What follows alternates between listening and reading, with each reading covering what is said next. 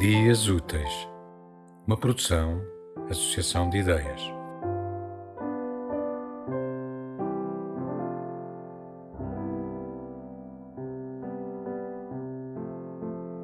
A mulher viaja de pé no comboio, empunha o telemóvel como arma.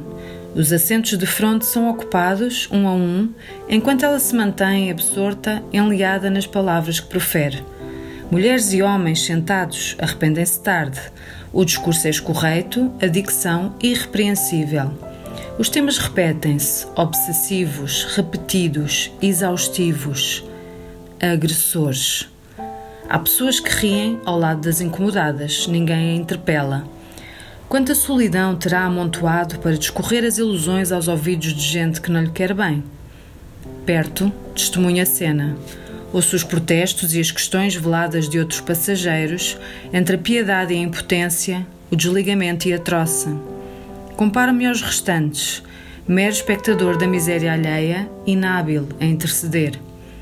Na carruagem, dez passageiros usam o indicador ou o pulgar, conforme lhes dá jeito, deslizando o ecrã, queijo fundido ao pescoço, costas esquecidas da retidão.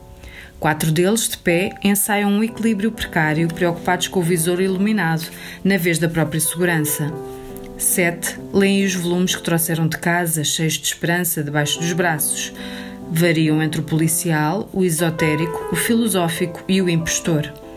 Cinco dormem de pálpebras caídas. Três mantêm os olhos mortiços entreabertos.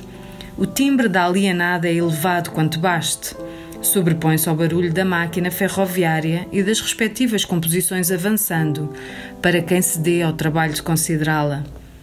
Passamos por quantas vidas descarriladas sem nos importarmos.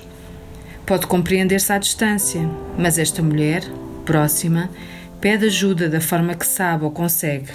Habituamos-nos à sua presença, como se nos adaptássemos a condições meteorológicas adversas não se fazem casacos para este tipo de frio.